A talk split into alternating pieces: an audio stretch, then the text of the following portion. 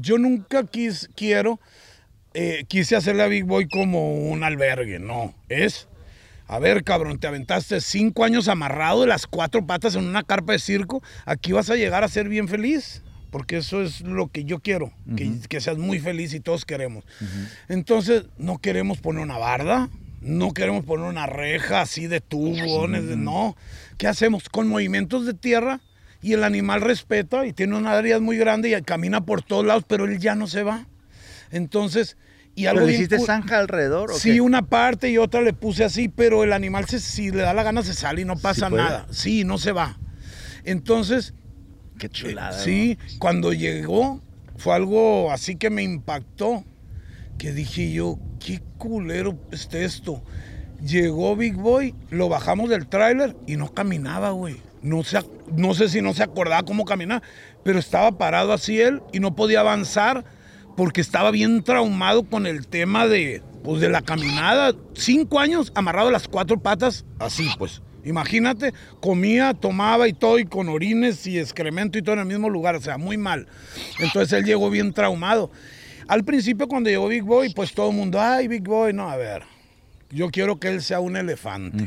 Va a ser, se va a comportar como elefante. Para empezar, prohibido entrar. ¿Te acuerdas que todo el mundo, hasta yo me metí Sí, todo? sí. No, déjenlo en paz. El entrenador, el entrenador es hora de que te vayas, porque dependía mucho de Sí, él. sí. Yo no quería ya eso, yo quería que él se sintiera, así como lo ves ahora conmigo, que le hablas, yo nunca lo forzo, no, nada, nada, nada, ni me meto con él. Tenemos ese balconcito y me acerco y tenemos contacto, pero yo no voy y le invado su espacio, porque para mí es muy importante que él tenga su espacio y que sea un elefante. Life is definitely simple. We make it complicated. So my goal in life right now is to make sure that I share my wisdom to the next generation. Es un placer para mí darle la bienvenida al podcast a alguien muy especial para mí. Ernesto Zazueta fue mi jefe durante mi adolescencia en México. Ha sido un gran amigo por más de 40 años y hoy es el presidente del Consejo de Ostock Sanctuary y presidente de la Asociación de Zoológicos, Criaderos y Acuarios de México, AC. Ernesto le ha dado una nueva oportunidad de vida a muchos animales, desde elefantes hasta delfines, ayudando a rescatar, reubicar, preservar animales en todo el mundo. Hoy presentamos la primera de dos partes, donde hablamos sobre su increíble historia, celebramos nuestro amor por los animales y demostramos la honestidad, integridad y lealtad que nos ha acompañado a lo largo de los años. Hay que contarle al mundo un poquito, gordo. Pero primero hay que ¿Tú dices empezar. hasta dónde? Tráiganme un tequila. y No, no, no, no. No le vamos a llegar todo, gordo. Eso déjalo para la película, güey. Eso hay que dejarlo para la película. Hay que dejarlo para, para Está bien, Es como que estoy haciendo un, un rewind, you know, de, de- de quién es César Millán, porque todo el mundo, eh, pues no, no, realmente no saben quién soy yo. Me conocen como el encantador de perros, pero hasta ahí. No a ¿no? dónde saliste. No sabe dónde salí, qué hizo, qué, qué pasó, nada de eso, porque me- si me gustan los animales, cuándo me gustaron los animales, eh, nada, nada de eso. Pero antes de que empecemos, dales el nombre, No más. Quién eres, sí, el, nombre, para que la, para que, para- porque yo, yo te he mencionado, Sí. you know, te he mencionado en casi todas las entrevistas que he hecho, el gordo, pero te conocen como el gordo Zazueta. Sí, Porque así te conozco yo y sí. nunca te voy a cambiar el nombre. Nunca vas a ser gordo aunque sea un esqueleto. Un esqueleto me vale madre. yo te conocí gordo Y y así pero es con mucho cariño, obviamente. No, no, claro. Sale. Bueno, yo soy Ernesto Zazueta, eh, pues el gordo para mis amigos. Exacto, exacto. Así es. Entonces, ¿a, a qué te dedicas ahora, güey? Pues ahorita estoy en el tema de rescate de animales. eh, y estoy participando muy activamente en ONGs de animales. ¿Qué es eso? Eh, pues eh, ahorita soy presidente de la Asociación de Zoológicos, Criados y Acuarios de México. Sí. y es donde desde ahí es una plataforma que tenemos pues para apoyar a los animales básicamente y estoy como presidente del consejo de Ostock Sanctuary que es un santuario eh, un centro de rescate de animales donde vive Big Boy que es nuestro nues- nues- nuestro embajador. el embajador así es Sí. Eso es en ese usted- aspecto tengo una envidia de puta madre o poca madre. Y ahora como que dicen los españoles. Y ahora que tiene novia más. y ya, Sí. ya, ya- Ahora que dijiste que en cuanto la vio, pues ya tuvieron su, Sí, su, sí. su amorío. Sí, se quieren Eh, mucho. Espero que. se quieren.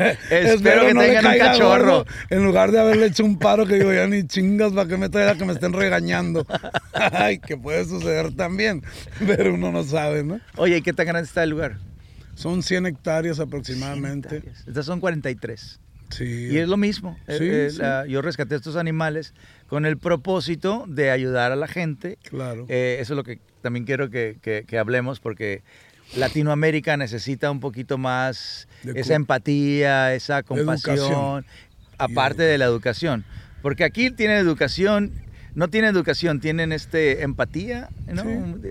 Eh, pero la educación como que Respeto, muy respeto. importante. Muchas veces aquí los animales tienen más valor que los humanos, Así especialmente el perro en los Estados Unidos Sí, tiene sí. más valor que, Sí, en que- que- Latinoamérica que lo- que el humano. los tenemos que educar muy bien y pues fíjate que hoy en día hay mucha empatía, como dices tú, con el tema de los animales, pero hay mucha falsedad también, por decirlo de alguna manera, que mucha gente es, porque es un tema muy, muy capitalizable en todos los sentidos, ¿no? Si son los políticos, se meten al tema de animales para tener los reflectores para los votos. A ver, cuéntame de eso. Sí, pues muy la fácil. corrupción hasta con los animales. Sí, mira, ahorita, ahorita es muy común ver en México diputados que la verdad no sé cómo se atreven si apenas saben leer y escribir porque no tienen, la mayoría que andan metidos en el tema de animalismo o de activismo, pues no saben lo que están haciendo, ¿no? Yo siempre peleo mucho con, con las iniciativas, de hecho ahorita estamos en una de educación que la subimos en el Senado, peleo mucho con ese tema. El bienestar animal es lo que yo les digo siempre. No es cuestión, lo que tú decías hace rato, no es cuestión del corazón. Es cuestión de conocimientos. Sí. Y para eso hay especialistas. Hay morros que se parten su madre estudiando toda la vida para que venga una persona que porque rescató un perro ya va a saber cómo opinar en el tema legislativo. Y ahí es donde aparece tu amigo el gordo con un garrote y bájenle, porque no es por ahí. Porque para eso hay especialistas, ¿no? Cada quien se debe meter en lo que sepa. Hay un gremio en México muy grande de especialistas. De hecho, estamos haciendo ahorita una iniciativa de un consejo consultivo de vida silvestre.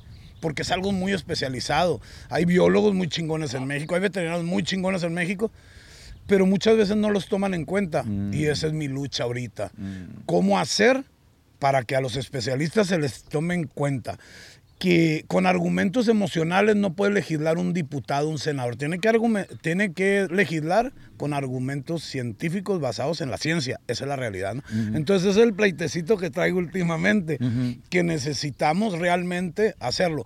Y otra cosa, nosotros como Stock estamos pues trabajando en sensibilizar a la gente en el respeto a los animales. No es un zoológico, no es un parque abierto al público, no es mi rancho ni es mi colección privada. Son animales que sí, porque mucha gente, ay, tienes un rancho. No, güey, no es un rancho ni es mi colección privada. Son animales que nos cuesta un chingo mantener y que lo estamos haciendo por ayudar a los animales. Sí. Pero dicen, ¿por qué no dejas entrar? Porque así puedes generar recursos. No, porque no es nuestra idea. Los que queremos Para generar... eso están los zoológicos. Sí, así es. Lo que nosotros queremos generar ahí es conciencia. Mm. Es lo que estamos haciendo. Creando conciencia. Diciéndole a la gente por medio de las redes sociales, por medio de muchas cosas que hacemos, eh, inspirarlos y crear conciencia en el tema del bienestar de los animales. Y tienes la, la- el respaldo de. Pues de todo. Yo soy presidente. El dinero, poder eh, Sí. y, este, y fama, ¿no? Sí. Ese es lo que controla. Número uno, tenemos todo el respaldo de los especialistas en México, ¿no? O sea, son miles de especialistas que todos los días cuando hay un problema de un rescate o algo, pues no voy yo solo, como hijo de vecino. Yo coordino a toda esa gente, pido apoyo, vienen, rehabilita- rescatamos a los animales, los rehabilitamos, como es el caso de Big Boy, Vireki, el tema de Black Jaguar, que ahorita lo platicamos. De todos estos animales que hemos rescatado, es con respaldo en especialistas, no es que se nos ocurrió rescatarlos, ¿no? Otro, otro punto muy importante es que todo esto va respaldado por las autoridades. Porque tú no puedes ir en México y rescatar un animal porque se te ocurrió, porque te meten al bote. O te pegan un balazo. Sí, o te pegan un balazo porque van a decir que estás traficando y puede llegar a ser, ¿no? Entonces, En México es así la cosa. Nosotros, ¿cómo le hacemos? Profepa, que es eh, la Procuraduría Ambiental en México, le hablamos, oye, o nos hablan ellos, está pasando esto, necesitamos apoyo. Y vamos, tenemos una unidad de rescate junto con el zoológico de Culiacán. Y esa gente está, está eh, la Profepa, to- todos eh, entraron ahí porque quieren estar ahí o porque era el único lugar que, que estaba disponible para trabajo. Triste, pero real. Ok, ¿cuál es? El presidente de México Sí. Les quitó todo el apoyo a las autoridades ambientales. No hay presupuesto. Número uno. Número dos, desgraciadamente en México hay mucho, pues se va a oír mal, pero sorry, ¿no? se No, vale lo- lo todo. ¿no? editamos, no te preocupes. Sí, Sí, sí, sí. eh, en México se usa mucho el que porque tú seas el primo de un amigo o el vecino te voy a meter a trabajar a donde tú Mm. ni siquiera conoces ni tienes capacidad. Es lo que pasa en muchas autoridades. En Profepa hay gente valiosa, pero muy, o sea, valiosa en el sentido de conocimiento, pero muy poquita. Y México es muy grande. Entonces, no se dan abasto los pocos inspectores que pueda haber. Entonces es cuando entramos nosotros, a apoyar a- en todos esos temas, ¿no? No tienen equipo, sí hay muchas cosas, ¿no? Eh, en el tema, en el tema, pues legal, ellos son los que entran con nosotros, vamos, hacemos los rescates, se hace un acta, etcétera, y para que vaya sustentado legalmente, porque sí es muy importante. Y otro punto importante es que hacemos los rescates de los animales que decomisan de tráfico ilegal. ¿Y si hay mucho? Mucho, mucho, mucho. Vienen del sureste de México, vienen muchos, vienen de ¿Pero Centroamérica. qué es lo más exótico que has Lo visto? más, más bien te voy a decir qué es lo que más, primero te voy a decir qué es lo que más decomisan. Ok. Guacamayas, monos, toda la clase de citácidos que son los pericos, loros y eso, mucho, rapaces. Y las vienen, las de, las traen en. Las en rapaces son las del Arturo, Las ¿no? águilas, sí, las águilas. Esas. las de Arturo. Sí, y vienen en tráfico hasta la frontera. Y aquí, pues hacen. hacen ¿Y también- para dónde van? pues ¿A México o acá? Muchos los traen para Estados Unidos. Hay mucho tráfico. Y no nomás para Estados O sea, Unidos. el para tráfico no nomás es tráfico de humanos y No, es de animales, es de especies de, de flora y van a todo el mundo, no nomás a Estados Unidos. Los chinos también se llevan muchos animales. Entonces, eh, muchos de esos, eh, fíjate, en el 2020 hubo un decomiso muy grande, el más grande que ha existido, 36 mil animales de tráfico ilegal en unas en dos en dos eventos. Uno de 16 mil y algo otro de 15 mil y algo los decomisaron en Iztapalapa en la Ciudad de México. Y pues los que le tuvimos que entrar a todo el tema fuimos nosotros junto pues obviamente yo lideré los zoológicos y Ostock. Le entramos ¿por qué? porque las autoridades en México no tienen lugares a dónde llevar esos animales. O sea en México desde el sexenio pasado, aunque no sea yo ni priista, ni Ya, sí, morenista, sí, ni sí. nada de eso, pero es real. Desde el sexenio pasado empezaron a desaparecer unos lugares que se llamaban CIPS, Centros de Investigación de Vida Silvestre, que era donde decomisaban animales y los llevaban ahí. Empezaron a desaparecer. Entonces ahorita, si hay un los lugares, los incluyendo lugares los animales. incluyendo todo. Wow. Entonces, en aquel entonces los zoológicos nos hicimos cargo de, esos- de muchos de esos animales. Ahorita, hoy en día, pues ya no hay ninguno. Siguieron desapareciendo. Entonces es una labor muy fuerte que es cuando yo salgo y yo defiendo a los zoológicos, aunque nosotros, aparte de ser zoológicos, tenemos un centro de rescate, porque todos esos animales decomisados van a los zoológicos de México. Y los zoológicos también se dedican a concientizar, educar, porque todo eso se va a acabar, como lo decías hace ratito, con la educación. Sí.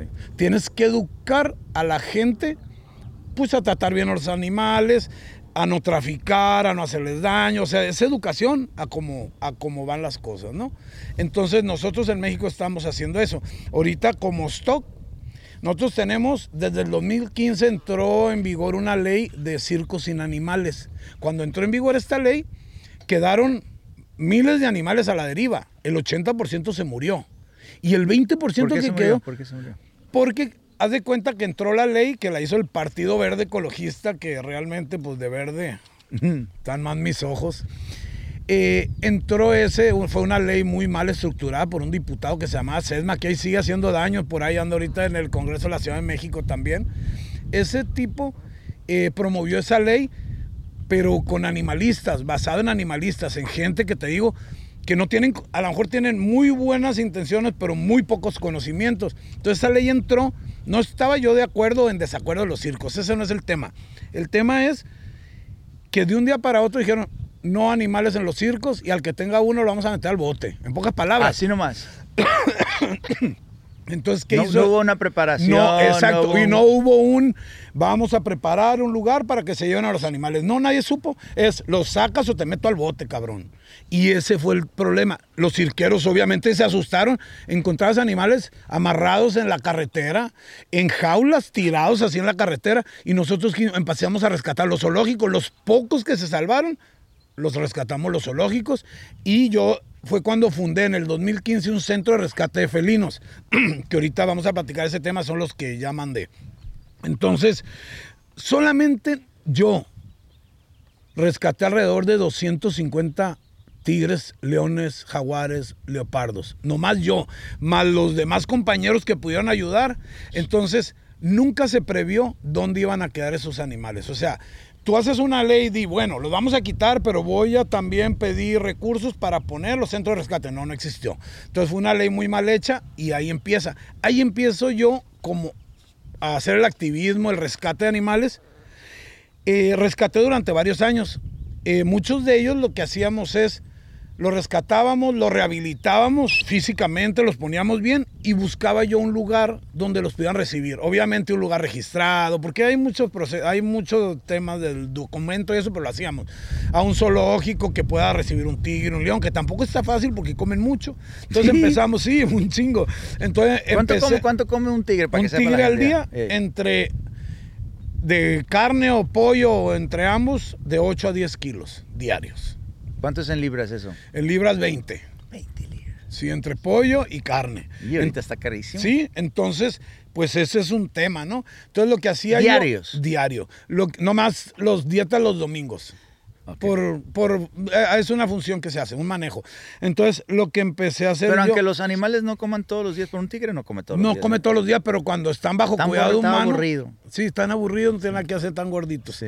Entonces, lo que hago yo, lo que empecé a hacer yo es buscar, a ver, zoológico, fulanito, oye, pues ayúdame, te voy a mandar un león, un tigre, échamelo, mándame una hembra porque tengo el macho, qué sé yo, qué bueno, órale. Ah. Y los empezamos a acomodar todos. Entonces, así nos fuimos llevando mucho tiempo. Eh, en el 2021 nace Stock.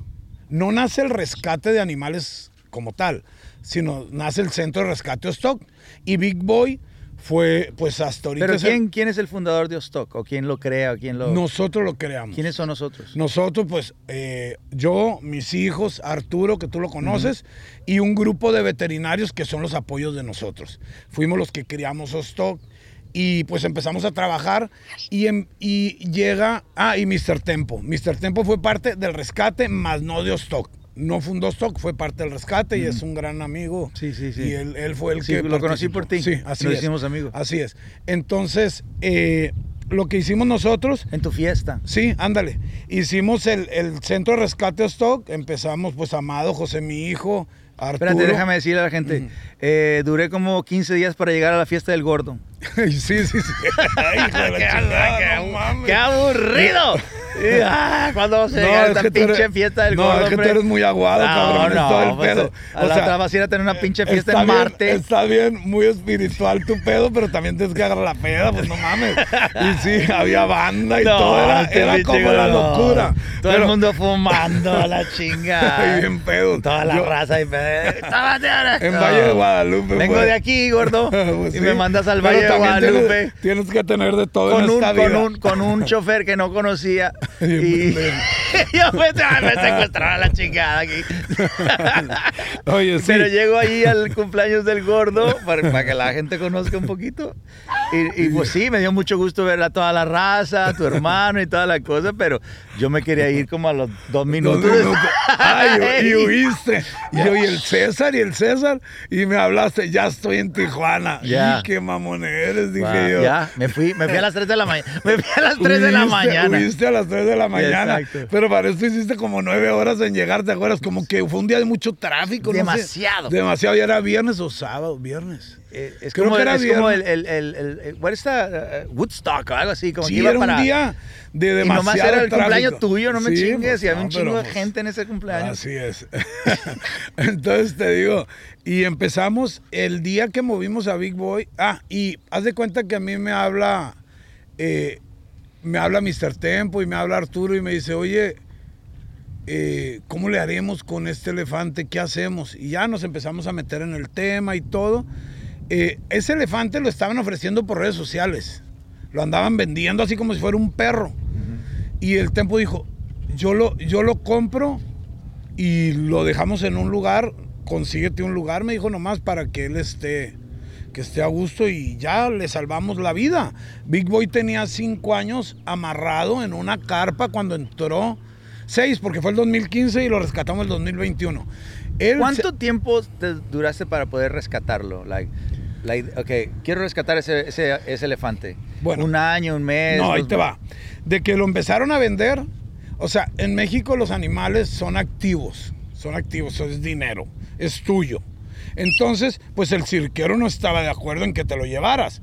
Y la verdad, pues las autoridades se lo podían haber decomisado, pero yo creo que ponerle otro clavo a la tumba de los pobres cirqueros también era como que gacho, ¿no? Entonces dijimos, vamos a ver cómo. Y Si fue tiene cuando... corazón el gordo, si tiene corazón. Es como cuando, es cuando aparece en la escena eh, Big, oh, este, Mr. Tempo. Y dijo, no, pues se llegó un arreglo. ¿Y cómo conociste al Mr. Tempo? ¿Así? ¿Por el elefante? Bueno, ¿Por Big Boy? yo de, de- lo conocí por Víctor, Víctor González, que está aquí. eh, pero ya cuando hubo el contacto fue por el Arturo también. El Mm. Arturo va y lo busca a La Paz, lo conoce y me dice, hoy conocí a un güey así, así, yo creo que él va a ser el del elefante, porque nosotros ya traíamos ese rollo. Y después me habla, sí, sí, jala. Y ya empieza todo el movimiento. De eso yo creo que fue un mes. Y pues era muy triste el caso de Big Boy. ¿Por qué porque- crees que la gente te quiere tanto, gordo? Porque soy muy buena onda, no. Yo- no, no, ¿por qué? Sí, No, porque la sí, neta, no soy porque yo te conozco hace mucho tiempo y he visto a la gente alrededor del Fred y toda esa, toda esa raza que andaba con nosotros. Este, pero sí, te respetan, te, te, te yo te voy a decir una cosa, lo que yo creo de mí. Sí. Dice mi vieja, a ver, tú eres, eres muy optimista, de chiste, pues me dices que eres muy optimista contigo. Y sí, güey. Pero, la verdad sí, te voy a decir una cosa. cabrones. A lo mejor yo sí, como dices tú, y es cierto, eh, que dices, cabrón, trabajaba contigo y no me pagabas, me gritabas y Ahorita vamos a traías- hablar sobre eso. Traías un desmadre, sí, güey. Pero lo que tú sabes, porque a ti te tocó en tu tiempo, es, sí, tengo, soy muy gritón, tengo mal humor, pero dime cuándo alguien me ha pedido ayuda y no se la doy. Y a todos. Y a veces gente me dice, güey, pero no jales con todos. Sí, yo jalo con todos, ya, sí, Sí, o sea, cierto, es cierto. si lo pueden arreglar, qué bueno, y si no, no. Pero yo si alguien me pide un paro, se lo hago, güey. O sea, esa es la realidad, sí. Cierto. Tengo muy mal carácter de repente, de repente porque no siempre. No, Ahorita si me echas solamente un si está tequila, despierto. Si me echas un tequila me poner bien simpático. No, entonces te digo, de repente sí, pero a mí yo soy muy perfeccionista y me gusta que las cosas funcionen y si te puedo dar los elementos para que funcionen y hacerte un favor te lo voy a hacer siempre y eso lo puede decir quien sea. Ya. En, e- en eso sí no hay otra. A lo mejor es por eso y como dices tú, me respetan ¿por qué? Porque yo voy a ser el primero a salir a poner la cara a defender un amigo, un familiar o alguien que lo ocupe. Esa es la realidad. No, pero a ti te, trust, creo. respect and love you. A Sí. ti te confían. Sí, yo he sí. visto la gente confiándote. Yo he visto la gente antes que tuvieras hijos. Sí, sí. Este y queriéndote. Yo te Sí, quiero desde sí, hace no, no, ¿cu- ¿Qué edad tenía cuando te conocí yo? 17, años, tenías. 17 Sí, años. Sí, que te cagoteaba todo el día. 17 años tenía yo, pero me llamó, me- lo, que- lo primero que me llamó la atención de, ah, de ti es tu safari, Sí, sí. del lugar ese que tenías Sí, safari, sí. y tenías un boxer blanco. Sí, sí, cierto. Cuando mi papá me llevó por ahí en Culiacán, al malecón, Sí, no sé dónde en los estabas. 80, sí, eh, 80 y y algo, fue el primer ah, boxer blanco que, que yo vi Sí. en mi vida. Sí, sí. Así que me enamoré de ese perro. sí, estaba y luego, pues, ay, mi papá lo quería comprar. Eso cuesta esto. No, olvídate.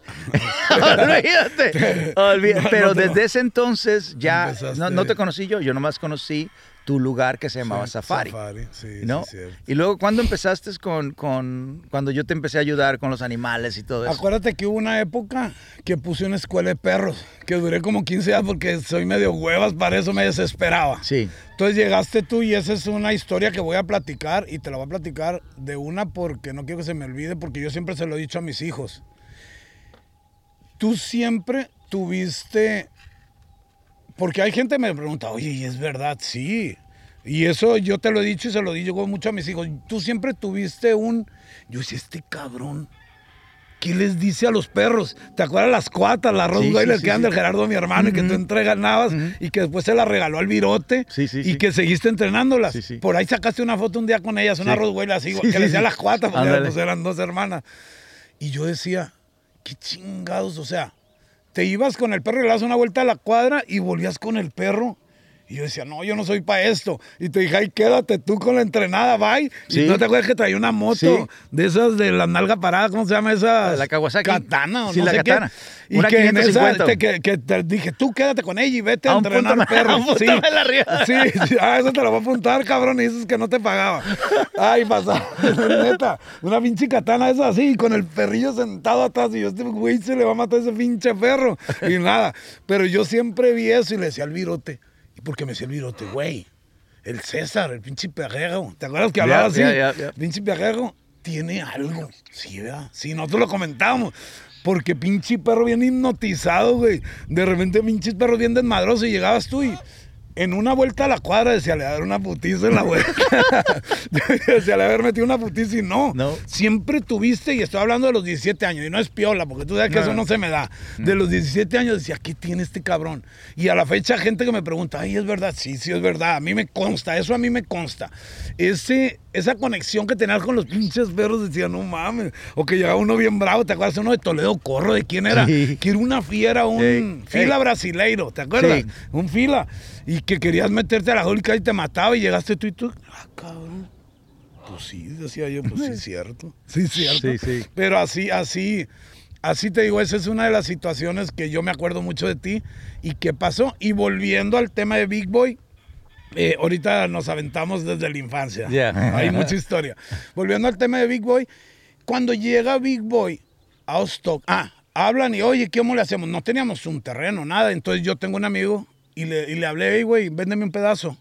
Porque yo ya había estado en este terreno y está bien bonito. Ahorita está seco porque es una selva baja y se le caen las hojas. Pero en tiempo de verano es el paraíso, ¿no? Y me dijo, no, pues sí, pues, a ver, ahorita por lo pronto échamelo y hacemos cuentas. Y, ah, órale. Y en friega conseguimos con Amado y pues amigos míos también, tiene un muy buen amigo y que es amigo mío, el, el papá también. Y le, le dijo, oye tío, ¿por qué no nos ayudas para hacer... Yo nunca quis, quiero, eh, quise hacerle a Big Boy como un albergue, no, es... A ver, cabrón, te aventaste cinco años amarrado de las cuatro patas en una carpa de circo. Aquí vas a llegar a ser bien feliz. Porque eso es lo que yo quiero. que, que seas muy feliz y todos queremos. Entonces, no queremos poner una barda. No queremos poner una reja así de tubones. de- no. ¿Qué hacemos? Con movimientos de tierra y el animal respeta y tiene una área muy grande y camina por todos lados, pero él ya no se va. Entonces, y algo ¿Pero hiciste zanja alrededor o Sí, qué? una parte y otra le puse así, pero el animal se- si le da la gana se sale y no pasa nada. Sí, no se va. Entonces, Qué chulada. sí, cuando llegó fue algo así que me impactó, que dije yo, qué culero está esto. Llegó Big Boy, lo bajamos del tráiler y no caminaba, güey. No, no sé si no se acordaba cómo caminar, pero estaba parado así él y no podía avanzar porque estaba bien traumado con el tema de, pues, de la caminada. Cinco años amarrado a las cuatro patas, así pues. Imagínate, comía, tomaba y todo, y con orines y excremento y todo en el mismo lugar, o sea, muy mal. Entonces él llegó bien traumado. Al principio cuando llegó Big Boy, pues todo el mundo, ay, Big Boy, no, a ver, yo quiero que él sea un elefante. Va a ser, se va a comportar como elefante. Para empezar, prohibido entrar. ¿Te acuerdas que todo el mundo, hasta yo me metí Sí, todo? sí. No, déjenlo en paz. El entrenador, el entrenador es hora de que te vayas, porque dependía mucho de él. sí. Yo no quería ya eso, yo quería que él se sintiera así como lo ves ahora conmigo, que le hablas, yo nunca lo forzo, no, nada, nada, nada, ni me meto con él. Tenemos ese balconcito y me acerco y tenemos contacto, pero yo no voy y le invado su espacio, porque para mí es muy importante que él tenga su espacio y que sea un elefante. Y pues duramos como un año para que él agarrara toda la confianza. ¿Un año? Sí, sí, no quería. No confiaba. No confiaba. Y fíjate, un día se cayó. A veces me preguntan, ¿qué le pasó en el colmillo? Estaba correteando un nimio, como estos que tienes aquí, un emu, y se resbaló y ¡pum! Se quebró el colmillo. No. Y se enojó tanto, güey, que se metió a su dormitorio y duró una semana sin salir. Y yo, vente y sal. Y le decía al que lo Él, cuida él se enojó con, su- con, con él con mismo. él mismo, pero muy enojado y asustado. Y le dije al entrenador, al, al que lo cuida, le dije, no le des de comer, vamos a condicionarlo Sí, afuera. sí, Le valió madres. No, si dale, no quiero que esté pasando hambre. Batallamos, güey, como 10 días para hacer lo que se saliera. Son, el elefante es un animal tan inteligentísimo, de inimaginable. Ahora que cuando lo conozcas en persona te va- me vas a entender. Yo nunca he tratado, había tratado con un animal tan inteligente. Sí, tengo chimpancés, sí, pues sí, ahí parecen gente. No, no, no, güey. Los elefantes es muy inteligente, por lo tanto sufren más. Dices tú, ah, caray. Entonces, cuando llega Big Boy y que vemos que el día que movimos a Big Boy hizo 600 millones de impactos de comunicación en un día, dijimos, oye, qué buena oportunidad para difundir el mensaje del respeto a los animales con Big Boy como embajador. Y eso fue lo que pasó. Mm. Entonces ahora, si viste, ahora yo soy medio influencer, ahora yo subo cosas al Instagram. Madre. Entonces lo subo mucho a él porque a la gente le causa mucha empatía. Pero no eres como la Gilbertona, ¿no? Ah, no, no, no. no. La Gilbertona es muy guapo. Es muy guapo. y está un poquito menos arrugado que yo. Ay, no mames. Mamá, qué cosa tan ajena. Pero es de Culiacán, ese Ah, güey, no me chingues. Pues sí, la verdad. Sí es, güey. ¿no? Está culerísimo. Sí es, ¿no? Sí, sí, Sí, es de sí, Culiacán, es de la Tierra Blanca. ¿Te acuerdas de la Tierra Sí, Blanca? claro. De ahí es. No se podía entrar hace mucho ahí Sí, tampoco. está, está. Ándale. A mí me tocó Tierra Blanca cuando no-. Sí, ¿Todavía no o ya no? No, ya. Es Tranquilo. Ya, no pasa nada. Entonces te digo. Pero no pasa nosotros nada. sí, decidimos. O sea, fue cuando, cuando empecé con. Tenemos que mandar el mensaje que llegue muy alto y Big Boy es un buen, buen embajador para eso. Y es real. La gente lo quiere mucho. Lo quiere, siempre lo estoy subiendo y lo quiere mucho. Y pues obviamente fue algo que yo pude hacer realidad, de que él se rehabilitara y todo, y pues me lo tatué, mira. Obviamente se me Nunca en hizo... mi vida pensé que te ibas a tatuar. No, güey, acuérdate que decíamos, Porque yo soy- no, eres los igual que yo". es de lo peor. Sí, sí, lo peor. Es gentuza, Mis dos hijos están tatuados, mis dos hijos están Sí, tatuados, sí. pero en nuestros tiempos decíamos maleado, es, es, ha de ser marihuano, como se Exacto, decía antes. exacto, no, exacto. no, qué mal. Y llego yo, te voy a platicar la historia del tatuaje. A ver. Venía y dije, dijo, dijo Amado, papá, me voy a poner a Big Boy. Y yo, ah, yo, la neta, ah, está bueno. Pero creí en un comentario. Amado es un hijo del gordo. Sí, Amado es un hijo mío. Y, de este, y dije yo, "Ay, bueno, está bien. Estaba en stock y venía bajando yo. Ah, para esto un muchacho de Drop España. shop, drop sí, shop, drop shop. Sí, drop shop se Drop llama su shop, negocio. that's right. Venía bajando, estaba un muchacho, un español, el Xavi, que es un artista con los tatuajes, que te dije que te podía hacer Javi, un ¿no? perro. Sí, que dijiste sí, sí. no. No, no. ya luego te lo haces. Sí. Entonces, eh, y me dijo Amado, y en eso vengo bajando. En los stock no agarra tanto el celular, pues hay pedazos así que no. Y cuando voy saliendo a la carretera, me aparece en el Instagram. Amado Zazueta o Drop Shop está transmitiendo en vivo y ya. Y ¡ah! se estaba tatuando. Y yo agarro y le marco, te lo quitas inmediatamente. Ah, ¿Qué te ¿cómo se va a quitar? pasa? ¿Qué te pasa? ¿Cómo te atreves? Igual, papá, tú me dijiste que no había problema, pero creí que no era cierto, Piro. Así viene emputadísimo. Y llego y me voy directito a Drop Show y llego y estaba así, y el vato, ah, pero así bien enojado. Entonces, eh, después de, de eso, ya pasaron los días. De veras, me costó mucho trabajo, me costó mucho trabajo entender lo que significaba. Y yo, venga. A los cinco días dije, va, Javi, házmelo. Y el mismo. Le dije, no pasa nada. Para mí significa mucho este tatuaje, mucho. Es como realizar algo que, que por un lado era un sueño el tener un santuario, pero por otro lado el poder ayudar a un animal. Sí, ¿a poco sí querías un santuario? Siempre, yo Porque- siempre- Porque, cuando yo Bueno. trabajé contigo tenías un Safari. pedazo de tierra. Sí. Sí, pero no era un santuario en ese entonces, era un rancho, acuérdate. Ese sí era un rancho, donde estaba el camello que no tenía un ojo, todas esas Sí, historias. sí. Y que tenía perros y eso, no. Pero yo desde niño siempre pensé, a lo mejor en aquel entonces yo no lo nombraba un santuario, pero era un sueño de tener un lugar así.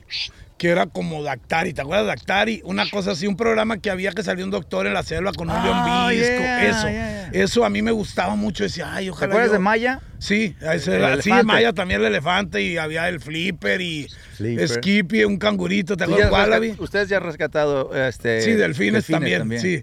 Entonces, eh, ¿Cuál es la diferencia de rescatar un delfín? ¿Cuál es la diferencia? Un ¿cómo, se rescata un, ¿Cómo se rescata un delfín? Ah, qué buena pregunta. Deja cerrarlo el tatuaje. Ok. Entonces ya en los cuatro días llego y házmelo. Y me dijo, pero te lo vas a hacer. Y mi mujer aguantó vara la Yaira, dijo, pues como tú quieras. Porque no era algo que yo nunca pensé. Para esto llega el amado con mi mamá. Mi mamá, ay, mijito, qué bonito. Y yo, Tu mamá. sí, qué bonito. Ay, cabrona, no me Ey. muerdas. Qué bonito te quedó. Y yo, ¿eh? Bueno, dije, pues en fin. ¿Pero pensaba que era una calcomanía o...? No, no, no, lo vio. mamá- Ay, que tu mamá es de esa Sí, era. es de esa época. Y cuando llego yo y le digo a mi mamá, ah, me lo ve mi mamá y me dice, ¿cómo te atreves? Ay, ¿que no le dijiste a tu nieto que qué bonito? A ti. Sí, a mí, ¿cómo te atreves a los 58 años a hacerte eso? Qué bárbaro, tu papá se volvería a morir si te viera. Bien enojada. Y yo, valga, si ayer le dijiste, estos días le dijiste al chamaco que no había bronca, pero es diferente, él es un joven y tú eres un viejo. ah, que la chingada. Entonces, pero me lo puse, al fin del camino me lo puse, ¿no? Entonces. Tu eh, rebelión. mi re- fue mi rebelión a los 58 años, güey. Que me tú- rebelé. Tú te portas bien con Y- tus papás. Sí, y ¿sabes qué? Aparte, tengo muchos amigos tatuados, varios, no muchos amigos tatuados, pero yo siempre, ahorita, por ejemplo, que pues, está haciendo frillito, yo dije, no, pues yo quiero que se me vea mi tatuaje. O sea, para mí es un orgullo, me Wow. gusta mucho, me gusta mucho y, y no quise tener tapado porque quería que se viera. Y yo cuando voy Se a está algún muriendo lado- de frío el hombre este, ¿eh? Sí, está heladito. Sí, para él. Entonces, cuando voy a algún lado, yo siempre trato de traerlo así para que se vea, ¿no? Porque me preguntan, ¿por qué traes esto? Y ya le puedo platicar la historia. Eso es, ¿no? Mm. Pero sí, sí fue así. Me, me voy al tema de los delfines, ahorita que A nos ver. preguntabas. Eh, fíjate que un día estábamos... Tienes memoria de elefante, ¿eh? Sí, ¿verdad? Ya. Y me hablan, me hablan al, al, hablan a la unidad de rescate. La unidad de rescate la atiende Diego, mi cuñado, que es como un hijo que es, pues es poco más grande que ellos y es hermano de Yaira, mi esposa. Y me habla, me habla Diego, oye, me acaban de hablar que en un dren hay dos delfines. Un dren, dos delfines. Pues para empezar, el dren es de agua dulce. Es un lodazal porque son los tiraderos de agua de los campos agrícolas. ¿Cómo va a haber dos delfines? Sí, que te manden un video. Dije, no, pues no voy a ir hasta allá, yo quisiera en Abolato. Me mandan un video y yo, madres, los animalitos nadaban de lado porque no cabían, porque estaba así, güey. Llegamos. ¿De y- hondo? Sí, llego y me asomo y madres, iba Amado, iban mis hijos, iba yo, íbamos varios y la unidad de rescate, pues somos, todos estamos en la unidad de rescate, ¿no? hasta el que va pasando 20. Claro. Entonces, Ese es el gordo, eh. Así me Vámonos. agarraron a mí a chamba. A ver, te vamos a hacer esto. y- Sí. Ahorita le tienes que contar Sí, eso, eh. sí. Tienes que contar. Oye, entonces vamos y llegué y me asomo, nos paramos en un puente. Sí son. Y de esos nariz de botella como Filipe, pero como los que entrenan Sí, yo así. pues lo vi. Y yo, ah, cabrón.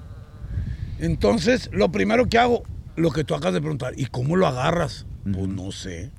Porque son así medio. Sí, y pues nosotros nunca habíamos manejado un delfín. O sea, si me dices un tigre, mm, un león, pues sí. Sí. Ahora un elefante también. Yeah. Pero un delfín, ¿cómo lo agarras? Y yo, ah, caray, ¿cómo le hacemos? Pues yo me eché mano de la asociación, de la cual soy presidente de las CARM, y le hablo, y le- no me- no, me, no me los lentes, y le hablo a un especialista y le digo, oye, necesitamos apoyo, a un especialista manejador de delfines. Y yo, ah, sí. Y él está en Los Cabos. Le dije, vente porque aquí están. Y hay mucha conectividad entre Los Cabos y Culiacán. No ¡Ey! me muerdas. A ver, déjame quitar. Sí. Vente. Hay mucha conectividad. Ya, ya estás aburrido. Vente. Se aburre, En- se aburre. Entonces lo que hicimos, vino Jaime rápido. Entonces yo mandé, dije, voy a hacer unas lonas para subirlo y levantarlo. Órale, le hablé a un amigo mío que hace lonas, eh, güey, no, yo hago rótulos, ¿qué le hace? Pon varias así, cóselas y échamelas, que aguanten 300 kilos que pesa un delfín y órale en caliente. Pon ¿Tanto unos mo- pesa? Sí, güey, están, miden como 3 metros y son gordos. Y bueno, llegamos y llega Jaime ya. Jaime Bernal se llama. Llega Jaime y dice, ya nos formamos todo, le vamos a hacer así, tú vas a hacer esto, tú aquello. Yo le voy a brincar y le voy a poner las aletas así para que no avance, todo el rollo, ¿no? Bueno, ya empieza, ¡eh! Aparece y brinquen. Y para esto, yo, yo siempre en las capturas, o en las capturas, en los, en los rescates, he llevado, no sé por qué, tráiganse un rollo de malla sombra. ¿Qué es eso? Maya sombra es lo que pones. Ah, ok, ok, sí, sí, Esa sí. que tiene hoyitos, Sí, es muy fuerte. Entonces una vez rescatamos unos lobos marinos y con eso los agarramos porque es una. es Esos son más red, grandes, ¿no? ¿eh? Esos son más grandes los lobos No, marinos. no, pues son más o menos. Oh. Son, es una red y está muy larga como lo que tienes allá. Sí, sí, sí. Entonces, métanse al canal. Se- para empezar, mis dos hijos y yo. ¿mm? Y en ese canal, Dren, había cocodrilos.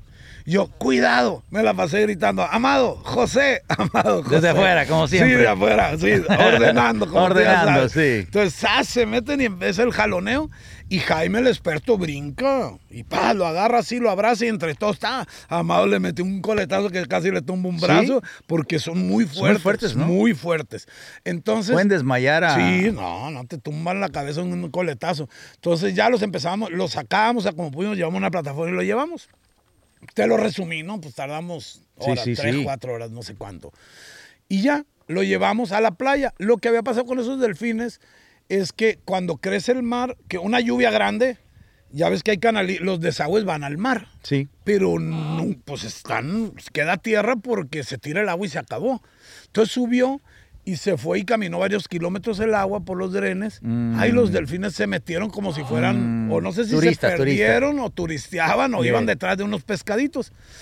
Y, en la, y se quedaron por allá paseándose y en la noche baja el agua y se acabó. Quedó tierra en el pasillo, pues, por decir. Y por eso quedaron ahí. Entonces ya estaban a 30 kilómetros. Los llevamos nosotros a la playa, pues para el Tata, ya conoces tu playa, para Sí. el rumbo. Para... Y los soltamos y todo muy bien. Me llamó mucho la atención, güey. Traíamos vaselina porque se le pone para que esté humectado, todo. Me llamó mucho la atención algo y dije, mira, lo que haces sirve mucho. Me llamó mucho la atención que toda la población se sumó, güey. En lugar de, eh, o sea, ya ves que uno piensa que los van a lastimar. No, güey. Toda la población, como que se corrió la voz y todos los kilómetros donde íbamos pasando, la gente salía con manguera, nos parábamos, los bañaban, nos traían baldazos No. de agua. Sí, güey.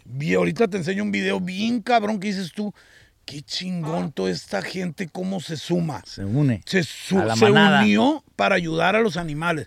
Llegamos al lugar donde íbamos, allá donde te digo que se llama el castillo, el castillo, está para es en Nabolato también, y llegamos a soltarlo y un gentío, todos ayudando, niños, señoras, y ayudándonos. Y yo, qué bien, o sea, qué bien que la gente se una para ayudar.